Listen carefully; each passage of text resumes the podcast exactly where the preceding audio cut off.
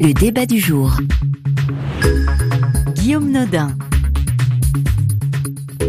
Bonjour ou bonsoir à toutes et à tous et bienvenue dans le débat du jour. C'est une proposition de loi de la majorité en France complétée par le gouvernement et qui s'appelle Sécurité globale. Dans ce texte, qui doit être discuté la semaine prochaine en première lecture à l'Assemblée nationale, il y a plusieurs dispositions qui posent question, notamment celles qui concernent les prises de vue des forces de l'ordre et donc la presse. Après des mois de débats sur la doctrine de maintien de l'ordre et l'usage de la violence, proportionnée ou non par la police pendant les manifestations, cette loi suscite des inquiétudes et des interrogations.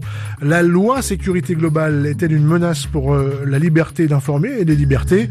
C'est la question du jour. RFI. Et pour en parler, trois invités sont en direct avec nous aujourd'hui par téléphone, distanciation oblige. Thierry Claire, bonjour. Oui, bonjour. Vous êtes secrétaire général adjoint du syndicat UNSA Police et aussi Arié Alimi, bonjour. Bonjour. Vous êtes avocat et membre du bureau national de la Ligue des droits de l'homme. Et enfin, Olivier Tesquet, bonjour à vous. Bonjour. Vous êtes journaliste spécialisé dans les questions numériques à Télérama, euh, l'hebdomadaire euh, euh, spécialisé dans l'actualité culturelle, auteur du livre Dans la tête de Julian Assange, édition Actes Sud, et à la trace, enquête sur les nouveaux territoires de la surveillance, édition du premier parallèle. On va peut-être commencer avec vous, Olivier Tesquet, puisque vous êtes l'un des journalistes en pointe sur ces sujets de surveillance. Qu'est-ce qui est dérangeant dans ce texte?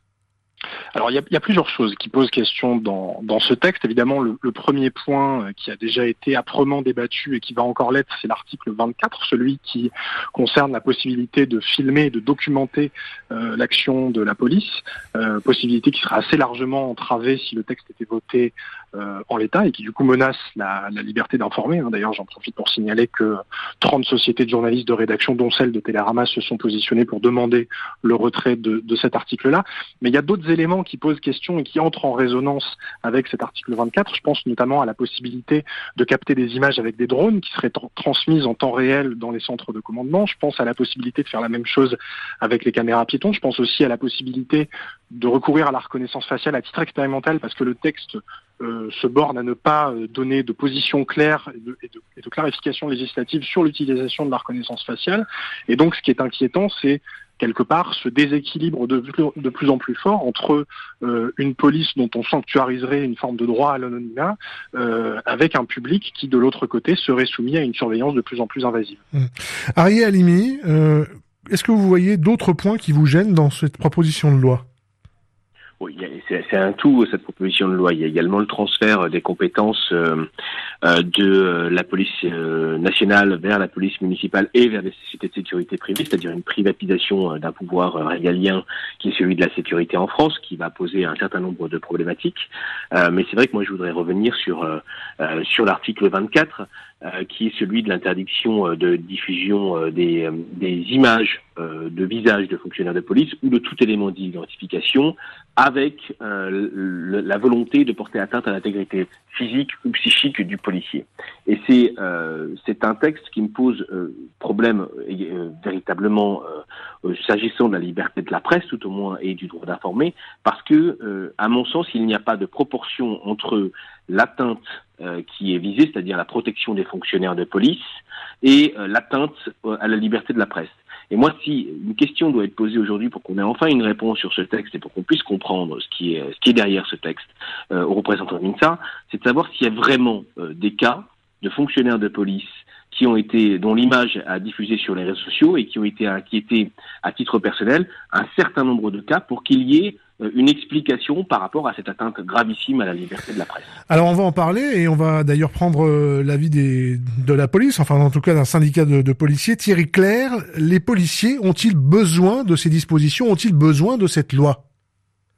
Écoutez, effectivement, c'est une demande de l'UNSA Police. Pourquoi? Ça s'inscrit d'une part dans le droit d'image des policiers, pas plus, pas moins que qu'un que, citoyen, et également dans le cadre de la protection fonctionnelle. Pourquoi? Parce qu'il y a sur les réseaux sociaux aujourd'hui des chasses à l'image qui sont diffusées euh, avec euh, justement des, fonctionnaires de police dont le visage notamment euh, permet clairement l'identification de nos collègues. Ensuite, avec des transferts d'images, des transferts de photos de visages qui permettent ensuite euh, de, reconnaître euh, les policiers, quelquefois des numéros de téléphone qui sont mentionnés, des adresses, des noms de conjoints, des noms d'enfants. Et ça, je veux dire, c'est quelque chose qui n'est pas acceptable. Ça met nos collègues en insécurité. Donc c'est vrai que euh, les policiers ont droit aussi au respect, à de la considération et aussi au respect sur leur vie privée. Et dans le cadre, en tout cas, du, droit à l'image, c'est dans ce cadre-là que, l'on inscrit protection fonctionnelle et droit à l'image de, des policiers. Vous craignez, euh, pour le dire très clairement, des, des, des débordements euh, qui aboutissent à des choses de la nature euh, comme ce qui a, Mais frappé a- Samuel Paty, par exemple, qui a été identifié a- à la sortie de son, son lieu de travail. Oui, Avant d'être assassiné. Écoutez, nous, notre, notre demande s'est établie après euh, Mm. le tragique assassinat euh, lâche de, de Magnanville, où euh, nos deux collègues, euh, Jessica Schneider et Jean-Baptiste Savin, ont été lâchement assassinés. Euh, c'est à partir de ce moment-là, effectivement, que, que l'UNSA Police s'est inscrite dans cette démarche. C'est une démarche, effectivement, qui, de protection, je dirais, vraiment euh, fonctionnelle. Mais je dirais, au-delà de, de ces affaires, effectivement, on sait que les, les policiers, d'ailleurs l'ensemble des représentants de l'État, sont la cible des, des groupes euh, radicaux. Très souvent, Euh, il y a des, appels justement euh, qui sont lancés et relancés, pas seulement sur les réseaux sociaux, euh, et également elle s'inscrit dans le, dans le cadre du rapport, du rapprochement, je aussi police-population. Plein de fois, on voit des images, notamment dans certains quartiers, qu'ils ont diffusé euh, des séquences d'images simplement où on voit des policiers avec éventuellement qui interviennent sur un accident de la route. On voit un jeune, un scooter au sol, et tout de suite les images, les commentaires qui qui affluent derrière laissent supposer que les policiers sont en cause de près ou de loin dans l'accident, alors que euh, dans, des cas précis, en tout cas, ils n'y sont absolument pour rien. Si vous voulez, tout ça, ça participe également à distendre les liens, à créer quelquefois également des, soirées d'émeutes sur des faits qui sont complètement des fake news, qui sont relayés par rapport à des images qui sont ensuite tronquées par les commentaires. Donc, si vous voulez, il y a cet ensemble de choses sur lesquelles, effectivement, ces dispositions, en tout cas de l'article 24, permettent de lutter. Euh, Olivier Tesquet, les rapporteurs du texte, parmi lesquels l'ancien patron du RAID, il faut le préciser, assure que ce n'est pas la presse qui est visée dans ces dispositions, mais bien euh, l'utilisation abusive des images euh, sur les réseaux sociaux. Est-ce que la le distinguo est assez clair dans le texte? Alors, je, pense que le distinguo est, pas clair, mais il y a, deux choses qui, me- font réagir dans, ce que dit euh, le représentant de l'UNSA. C'est déjà on parle d'atteinte physique et psychique, des psychiques euh, à l'intégrité des, fonctionnaires, mais je ne sais pas selon quels critères et par qui cette atteinte sera calculée entre guillemets. Ensuite, il y a des dispositifs qui existent déjà. Alors moi, j'ai un exemple en tête qui n'est pas un exemple très récent, mais qui montre que euh, la justice euh, ou la justice administrative peuvent se prononcer euh, sur des cas de mise en danger de fonctionnaires de, de police. Je pense à l'exemple de Copwatch en 2011. Donc le copwatching, est une pratique qui est venue des États-Unis, qui consiste à documenter l'action de la police et parfois euh, à euh, fournir sur Internet des informations personnelles relatives à ces fonctionnaires de police. Euh, quand le site, on va dire un site français de Copwatch s'est lancé en 2011, Claude Guéant, qui était ministre de l'Intérieur, est intervenu et le site a été bloqué. Il y avait des sites miroirs qui avaient émergé partout, ce qui posait d'autres questions de, on va dire, de reproduction de l'information, mais il y a déjà des dispositifs, comme il y a des dispositifs contre le harcèlement en ligne, qui vont être probablement durcis avec justement consécutivement à l'assassinat de, de Samuel Paty. Donc il y a déjà des choses qui sont bordées par le par le droit. Euh, et ensuite, quand j'entends que euh, les images seraient tronquées, euh, partiales, décontextualisées, etc., ce que sanctuarise le texte, c'est l'impossibilité pour le commun des mortels de documenter l'action de la police et la possibilité pour la police de, elle, produire des images afin de maîtriser la narration des événements. Quand on voit la visibilisation des violences policières depuis deux ans, qui a été quand même largement permise par justement toute cette production journalistique et citoyenne, ça me semble être un renversement d'un rapport de force ou une amplification dans, dans, dans la disproportion de ce rapport de force qui est assez inquiétante. Je vais revenir là-dessus avec Ariel Halimi. Aux États-Unis, il y a eu ces derniers mois des affaires de violences euh, policières euh, qui n'ont été euh, révélées que parce qu'elles étaient documentées par des, gens qui avaient des smartphones, qui filmaient. On pense évidemment à l'affaire George Floyd. Est-ce que cette loi, pour vous, Ariel Halimi, euh, si elle, elle passe telle quelle, ça serait son but serait de cacher un, un usage excessif de la violence Ah, pour moi, c'est l'objectif principal, euh, mais pour beaucoup d'autres aussi. Euh, parce que d'abord, il faut bien comprendre la mécanique judiciaire de ce texte.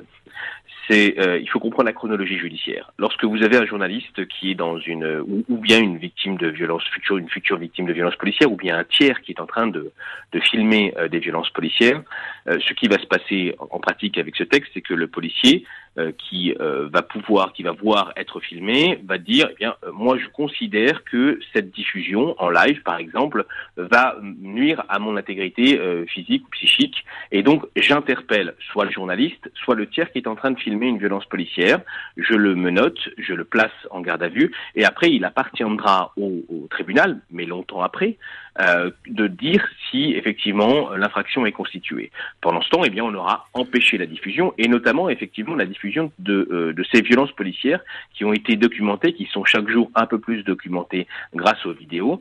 Je rappelle également une chose, c'est que il y y a, des personnes qui sont euh, qui sont morts en France parce qu'ils ont filmé la police. Euh, quand vous prenez euh, l'exemple de Cédric Chouviat, qui est ce livreur de 42 ans, père de cinq enfants, qui était en train de travailler qui a été interpellé dans le cadre d'un simple contrôle routier, on voit les images qui ont été diffusées. Eh bien, ces images montrent que c'est parce qu'il était en train de filmer les fonctionnaires de police que ceux-ci se sont agacés et que le contrôle s'est mal passé et qu'il a par la suite été étranglé et a eu le, le larynx fracturé. Donc, quand vous, quand vous comprenez ça, vous comprenez que la volonté de la police euh, qui est le promoteur de ce texte, euh, dans euh, l'édiction de cet article 24, c'est effectivement d'empêcher définitivement que ces vidéos ne circulent et d'éviter un risque judiciaire pour la police. Euh, euh, Thierry Claire, est-ce que le fait que dans des manifestations ou sur des interpellations, enfin sur des événements comme ça, la police soit filmée, soit par des journalistes, soit par des citoyens, est-ce que ça vous empêche de faire votre travail?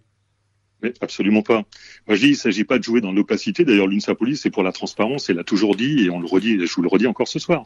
Il ne s'agit pas effectivement euh, de tronquer, d'empêcher effectivement les gens, les citoyens, la presse de faire son travail ou des citoyens de, de filmer. D'ailleurs, le texte n'interdit pas et n'empêche pas de diffuser. On parle du visage des policiers, visage qui permet effectivement euh, l'identification, et on l'a vu sur nombre de réseaux sociaux, parce que certes, il y a des sites, mais il y a également les réseaux sociaux avec des transferts importants et euh, des gens qui sont sont identifiés, des collègues qui sont amenés, moi j'en connais certains, qui ont été amenés à déménager parce qu'ils sentaient leur famille en danger. Il y a, y a de, il y a de, excusez-moi parce que je vais vous reposer la question que posait Harry Alimi. Est-ce que vous avez des exemples nombreux de, de, de, de ce genre de, de conséquences ah Oui, nous avons des exemples, bien sûr. Nous avons des exemples de, de fonctionnaires qui ont été amenés, euh, alors soit qui vivent quelque part dans l'insécurité, qui ne sont pas sereins quand ils sont chez eux, soit qui ont été amenés effectivement à déménager, voire à demander leur mutation parce qu'ils avaient été identifiés, le prénom de leurs enfants avait été jeté en pâture, euh, eux-mêmes également, avec quelquefois des photos également de, de vie privée. Voilà, donc effectivement, il y a des exemples nombreux, euh, je pourrais vous en citer plusieurs,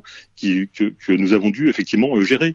Cela étant, euh, je pense que le texte en lui-même ne parle que du visage des policiers. Rien n'empêche la transmission et la diffusion, je dirais, sur les réseaux sociaux d'images à partir du moment où le visage des policiers, s'il est parfaitement euh, identifiable en tout cas, euh, peut être euh, masqué par un floutage. Quand il y a des, vidéos qui sont, ou des émissions, même télé, ou même quelquefois sur les réseaux sociaux, des émissions qui reprennent des mineurs, qui filment des mineurs, qui filment des auteurs, quelquefois qui sont auditionnés. Le visage est flouté, ça pose de problème à personne. Mmh. Pourquoi effectivement, euh, je veux dire, cette protection qui permettrait simplement le, le floutage du visage des policiers serait effectivement euh, jouée dans l'opacité. Il ne s'agit pas de ça. D'autre part, également, il faut dire également qu'il y a quelque part euh, un tribunal médiatique aussi qui, qui, qui se proclame, qui se proclame pardon, très souvent euh, sur des affaires avec des séquences d'images, quelquefois alors qui sont avérées. Sur, ensuite, il y a ça arrive quand même, hein, il faut, faut, quand même le dire. Ah, mais, Attendez, mais ça arrive quand même. Mais quoi qu'il en soit, ces images, euh, la plupart du temps, déjà, les enquêtes sont ouvertes quelquefois et très souvent d'ailleurs avant même la diffusion des images. Et euh, ces images, euh, la loi n'empêche absolument pas. Et d'ailleurs, c'est le devoir de chaque citoyen de dénoncer les faits délictuels ou criminels auxquels il serait témoin. Et donc, je veux dire, quelqu'un qui est en possession d'images sur lesquelles il y a effectivement des actes de ce genre-là doit, et c'est d'ailleurs un devoir, le, porter à la connaissance de la justice ou des services, des services enquêteurs. Olivier Tesquet, je fais un léger pas de côté mais pas tant que ça finalement, euh, parce que il, n'était pas policier, mais euh, il en avait tous les attributs, notamment l'équipement. Est-ce qu'avec cette loi, l'affaire Benalla aurait, été, aurait pu être révélée? Il a été identifié sur des images non floutées. Alors c'est assez euh, ironique parce que hier Christophe Castaner, ancien ministre de l'Intérieur, était interviewé sur France Inter et nous expliquait qu'il n'y aurait pas eu de souci et que l'affaire Benalla aurait tout à fait pu éclater avec cette loi. Il faut quand même rappeler passage, c'est important de le préciser, qu'Alexandre Benalla n'était pas et n'est toujours pas policier. Donc, euh, en tout état de cause, que le texte soit voté ou pas euh, en l'état ou modifié, euh, ça ne s'applique pas à quelqu'un qui ne peut pas se prévaloir de la fonction de policier. Sauf qu'il y en avait un certain nombre d'attributs sur ces images. Alors euh, euh, effectivement, par contre, si, euh, demain un autre Alexandre Benalla décide d'interpeller de, un journaliste, de saisir son matériel dans un scénario ou un cas de figure tel que le décrivait Ariel Alimi, moi c'est une vraie crainte. pour le coup, là je réponds en tant que praticien de l'information, ça va créer une insécurité dans la couverture des manifestations, par exemple, ou des mouvements sociaux, pour les journalistes, euh, pour des journalistes aussi bien se, se, prévalant de la qualité euh, avec une carte de presse représentant une rédaction que pour tout un tas d'indépendants à qui on dénie parfois, d'ailleurs, il faut quand même le rappeler, la fonction de journaliste au prétexte qu'ils n'auraient pas de carte de presse ou qu'ils seraient trop militants, etc. Euh, ça crée un climat d'insécurité qui est une forme d'intimidation et qui, à mon sens, va entraver effectivement la possibilité de documenter, de révéler des violences policières potentielles. Ariel Halimi, il y a une volonté de mieux contrôler le travail des médias. Il faut rappeler qu'il y a aussi la volonté de voir s'accréditer des journalistes titulaires d'une carte professionnelle pour couvrir les manifestations, ce qui jusque-là n'est pas le cas. Oui, il y a une véritable euh, un, contrôle euh, de, l'information, mais qui va se faire de, manière euh, pas par l'autocensure. Les, rédactions, par exemple, qui pour les chaînes d'information continue depuis pendant le mouvement des Gilets jaunes faisaient du direct sur les manifestations et sur le maintien de l'ordre, ne pourront plus le faire puisque le direct en direct, vous ne pouvez pas flouter euh, les fonctionnaires de la police, vous n'aurez plus la possibilité de, filmer une manifestation de manière pratique. Hein. Ça, par exemple, il faudrait bien qu'on nous explique comment aujourd'hui les journalistes vont pouvoir travailler en direct alors que nous sommes à l'heure du direct. Et évidemment, en plus, il va y avoir une autocensure par les journalistes, il va y avoir une transformation du comportement journalistique de manière générale euh, du fait de cette loi, parce que euh, les, les, les directeurs de chaîne, par exemple, ou le directeur de presse, eh bien, vont faire attention à ce que euh, leurs journalistes ne puissent pas engager la responsabilité et pénale euh, et civile également euh, des, des, journaux. Thierry Claire, est-ce qu'il s'agit de gagner une bataille des images qui était sinon perdue, mais du moins déséquilibrée? Bah, quoi qu'il en soit, il y a une bataille des images où la police est toujours perdante, quoi qu'il en soit. les images de manifestations, l'ensemble, je veux dire, sur les manifestations. D'ailleurs, regardez les caméras piétons dont on a quelqu'un, un de vos invités. Et on va en parler. Allons-y. Euh, voilà, les caméras piétons qui équipent, mais qui étaient de très mauvaise qualité. D'ailleurs, des, bref, qui, qui, vont être remplacés, euh, qui devraient être remplacés très prochainement. Euh, je veux dire, euh, permettent éventuellement aux, policiers de, de, pouvoir filmer l'action en temps réel de, de, ce qui se passe. cela étant, je pense que là, ce qui est quand même important véritablement dans cet article 24, c'est qu'il ne s'agit pas du tout d'interdire de filmer. Il s'agit simplement de mettre euh, euh, des éléments qui permettent effectivement de supprimer et d'interdire les actes malveillants. Et c'est surtout dans ce cadre-là, en fait, que l'article 24 euh, s'inscrit véritablement. Il s'agit en tout cas de diffusion malveillante. je veux dire, les chaînes d'information continues qui passent en boucle des images sur des manifestations, sur des, des situations de police. je veux dire, on n'est pas dans le cadre d'une diffusion malveillante, mais d'une diffusion d'informations. D'autre part, entre le fait de filmer une scène de police ou de filmer le visage d'un policier, je veux dire, ce n'est quand même pas la même chose. Le texte se situe bien quand même, de, euh, et on parle effectivement la diffusion par quelque moyen que ce soit, quel qu'en soit le support, je veux dire, du visage du, du, policier ou du gendarme. Mais sur cette question de l'accréditation pour couvrir des manifestations, euh, avec la condition d'avoir une, une, carte de presse, qu'est-ce que, quelle est votre position? Ah bah écoutez, rien ne change en tout cas euh, dans ce domaine-là. Sur le, je dirais. pour l'instant, c'est pas le cas. Il n'y a pas d'accréditation pour couvrir des manifestations et il n'y a pas besoin d'avoir une carte de presse. Non, mais attendez, euh, le texte ne rentre pas du tout, euh, en tout cas, la loi, dans les articles qui sont proposés dans la loi sur la sécurité globale, en tout cas, il n'y a pas d'article, en tout cas, qui rentre dans ce cadre-là. Donc, je veux dire, n'allons pas plus loin que ce qui est mentionné. Mais c'est une idée qui, qui, qui, a été lancée quand même. Euh... C'est une idée. Attendez, c'est une idée qui a peut-être été lancée par certains. En tout cas, euh, on parle quand même du texte, on parle de la loi, et en tout cas, la loi telle qu'elle est proposée, cette proposition de loi ne reprend pas du tout ces éléments-là. Mm. On parle notamment dans ce cadre-là, euh, simplement de, de, de punir d'emprisonnement et, et d'amende le fait d'avoir des diffusions malveillantes de visages de policiers ou de gendarmes dans l'exercice de leurs fonctions, et donc quelque part d'assurer une protection fonctionnelle dans mm. ce cadre-là. Mm. Il ne s'agit pas d'aller au-delà du texte, en tout cas, qui est proposé, parce qu'on peut faire des tas de suppositions. Olivier Tesquet, vous voulez réagir? Oui, je, je, je, voudrais rebondir sur ce que disait Ariel Limi sur le direct, parce que c'est une notion très importante, parce qu'effectivement, il va y avoir une impossibilité, que ce soit d'ailleurs des directs télévisés ou des directs sur les réseaux sociaux. Hein. On a tout un tas aujourd'hui de médias euh, ou d'indépendants qui diffusent en direct ce qui peut se passer dans les, dans les cortèges. C'est que d'une main, euh, ce texte va empêcher cette diffusion en direct parce que les conditions effectivement pour garantir euh, l'anonymat des policiers. Euh, On peut pas flouter en direct pour le dire clairement. ce, ce sera pas ce sera pas possible. Et de l'autre, et je le disais un peu en préambule, que ce soit sur l'utilisation des caméras piétons ou sur l'utilisation des images qui seront captées par des drones. Là, par contre, le texte prévoit une transmission en temps réel de ces images, notamment à des fins de documentation des interventions, hein, c'est dit assez clairement, euh, notamment dans tous les travaux préparatoires qui ont un peu présidé à, ce, à cette proposition de loi. Donc, images qui peuvent être transmises au centre de commandement et qui ensuite peuvent être diffusées dans cette fameuse guerre des images entre euh, l'institution policière de l'autre et puis euh, les médias et l'opinion publique de l'autre. Et, et, cette espèce de disproportion me, me semble encore une fois extrêmement dangereuse. Je pense que la police doit, être plus contrôlée euh, par la population que l'inverse. Hmm. Euh, Ariel Limi, sur cette question des, caméras piétons hein, qui vient d'être euh, ressoulevée euh, par Olivier Tesquet et par Thierry Claire, comment ça marche? Qu'est-ce qui, qu'est-ce qui, actuellement, les policiers n'ont pas accès aux images filmées. Juridiquement, comment c'est, comment c'est organisé? Alors, juste pour rajouter, parce que je crois qu'il y a eu une imprécision mm. sur ce que vous évoquiez tout à l'heure, euh, à savoir l'accréditation des journalistes. C'est pas dans la loi, ça oui. Non, ce n'est pas dans la loi, mais c'est ce qu'on appelle le schéma national du maintien de l'ordre, mm. qui est décidé aujourd'hui et qui va justement euh, s'agglomérer avec euh, l'article 24 euh, de, de la, du texte. Et effectivement, l'objectif de ces deux textes, c'est de choisir ces journalistes. C'est la police qui choisira ces journalistes à l'avenir.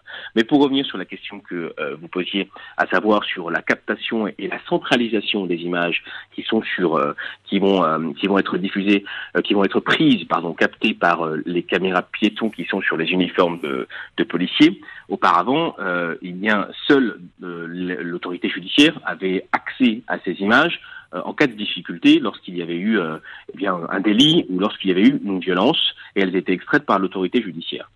Maintenant, ça va être différent. Il va y avoir une centralisation de ces images à un centre de commandement qui pourra les exploiter en direct, voire à des fins de communication. Et c'est une révolution terrible, devrais-je dire. Parce que jusque-là, qui a le droit de communiquer, notamment sur des infractions pénales? Le procureur de la République est uniquement le procureur de la République, sinon il y a une violation du secret de l'enquête.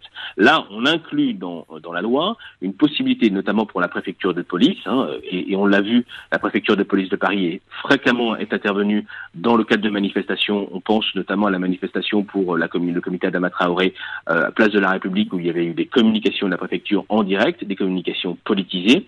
Ce qui va se passer, c'est qu'avec ces images, on va faire de la communication par la police en violant le secret de l'enquête éventuellement. Est-ce que euh, Thierry Claire, il s'agit de de, de, de, de, diffuser des images contre d'autres images? C'est ça l'idée de cette caméra piéton C'est une caméra qui est, qui est, accrochée au policier et on va expliquer euh, où on voit à peu près en, en vision, euh, en vision, euh, comme on voit ce que ce que voit le policier à peu près si effectivement on a du bon matériel, du matériel effectivement qui est opérant. C'est, on voit et on entend, c'est le son et l'image, si vous voulez, c'est de façon effectivement à démontrer. D'ailleurs, c'est une à partir du mois du 1er juillet 2021, les policiers seront tenus effectivement de s'équiper de, des caméras piétons qui devraient être données en dotation, de façon effectivement à démontrer euh, euh les situations euh, sur certains contrôles, etc., de façon à véritablement voir ce qui s'est passé, ce qui s'est dit dans ce cadre-là. Euh, quoi qu'il en soit, par rapport à, au discours qui est prononcé sur le, la, la transmission, en tout cas des vidéos en temps réel, euh, enfin, si vous voulez, je comprends pas tellement euh, où, où, se place le débat, parce qu'en fait, il s'agit en fait de relayer en fait directement au centre de commandement euh, les images. Alors déjà, faut-il avoir l'équipement euh, adéquat, mais euh, si tel est le cas, en tout cas, ce serait de effectivement transmettre en temps réel au, au centre de commandement les images qui sont visualisées et en tout cas d'actions dans lesquelles effectivement les policiers seraient en difficulté. C'est-à-dire en fait à des fins de sécuriser les policiers, mais aussi de bah, communication apparemment. Oui, mais, et, et, mais également, non, mais le texte, en tout cas, c'est l'article 21 qui le précise, euh, du texte, il s'agit surtout, il s'agit, je dirais même essentiellement, surtout de, de, donner effectivement des instructions au personnel concerné, puisque le centre de commandement, euh, c'est le, centre qui dirige les effectifs, qui dirige les équipages, qui a, a d'autres informations, qui a même de, de dire à un, un, équipage de police dans une situation telle qu'elle se passe, et notamment quand elle se passe mal, de lui dire s'il doit se replier, s'il doit continuer, au contraire continuer, puisque des effectifs en renfort devront arriver. En fait, ça s'inscrit dans un cadre, je dirais, opérationnel. Donc, je vois pas tellement où est le problème à ce niveau-là. Deuxièmement, le problème qui est soulevé de dire les fonctionnaires pourraient visualiser les images. Mais euh, je veux dire, les policiers, euh, effectivement, avec les caméras piétons, peuvent filmer, mais ne peuvent pas visualiser directement, en tout cas, et en temps réel, les images qui ont été filmées. Concrètement, vous êtes sur un contrôle d'identité euh, qui se passe mal, il y a des gens qui vous invectivent, il y a des gens qui vous jettent des projectiles. La caméra, si vous avez tourné la tête, vous n'avez pas forcément vu la direction, en tout cas l'individu qui est l'auteur des faits. Le film, en tout cas, vous permettra de voir véritablement quel est l'auteur des faits et de procéder éventuellement à son interpellation dans un temps relativement proche. C'est dans un cadre opérationnel, en tout cas, que les choses s'inscrivent. Euh, alors après, c'est vrai qu'on peut extrapoler et aller beaucoup plus loin. Euh, ça étant, euh, ce texte-là, en, ce qui concerne l'article 21, en ce qui concerne l'article 24 notamment, s'inscrivent dans une protection et je dirais dans un cadre plutôt opérationnel. Olivier Tesquet, le, dans le cadre opérationnel aussi, apparemment, il y a l'utilisation de la surveillance par drone des foules hein, au cours des, manifestations. Comment c'est encadré actuellement et vers quoi cette loi pourrait nous amener si elle passe telle qu'elle? Alors bon, on, rejoint toujours un peu le même problème, c'est-à-dire que euh, Gérald Darmanin l'a dit lui-même devant la commission des lois euh, la semaine dernière, il a dit que le cadre légal pour l'utilisation des drones n'était pas stabilisé. Ce qui, euh, de manière moins pudique, veut dire qu'aujourd'hui, la police et la gendarmerie utilisent des drones dans une forme d'illégalité. D'ailleurs, le Conseil d'État est intervenu au mois de mai pour dire à la préfecture de police de Paris qu'elle ne pouvait pas utiliser des drones pour faire respecter euh, le confinement.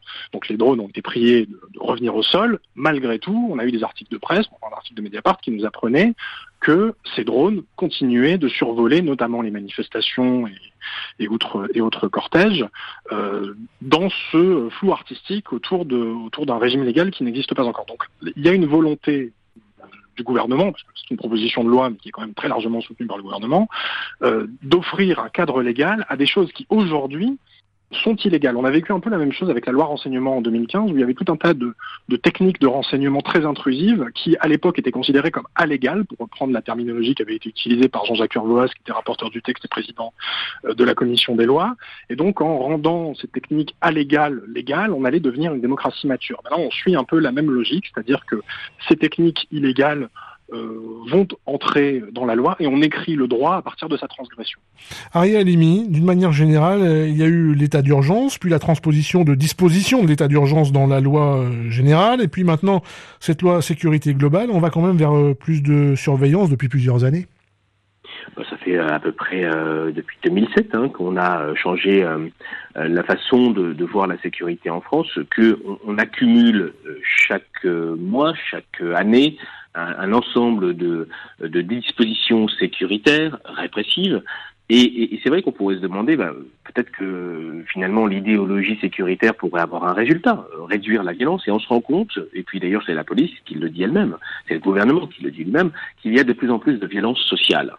Et la question qu'on devrait se poser aujourd'hui, c'est de savoir si ce n'est pas l'accroissement de la, de la, vision sécuritaire et répressive qui augmente euh, euh, finalement cette violence sociale euh, de manière corrélative. Et peut-être qu'il faudrait revenir en arrière. Je voudrais dire un mot quand même sur les drones, euh, parce que prendre une loi comme ça en plein état d'urgence sanitaire, en plein vigipirate maximal également, alors qu'on est donc dans une restriction de liberté maximale pour la population française, c'est infiniment dangereux. On n'a pas consulté la CNIL, on n'a pas consulté tous les organes, la CNCDH, tous les organismes qui sont là pour déterminer dans tout nouveau dispositif sécuritaire, quelles sont les garanties pour la population? Et je trouve ça infiniment dangereux et je pense qu'on veut aller trop vite sur un, nouveau modèle de la société euh, où euh, tout le monde pourra être vu par l'État sans que la population puisse exercer euh, un contrôle sur la police. On rentre clairement aujourd'hui, et d'ailleurs le syndicat de la magistrature le dit, dans un état de police.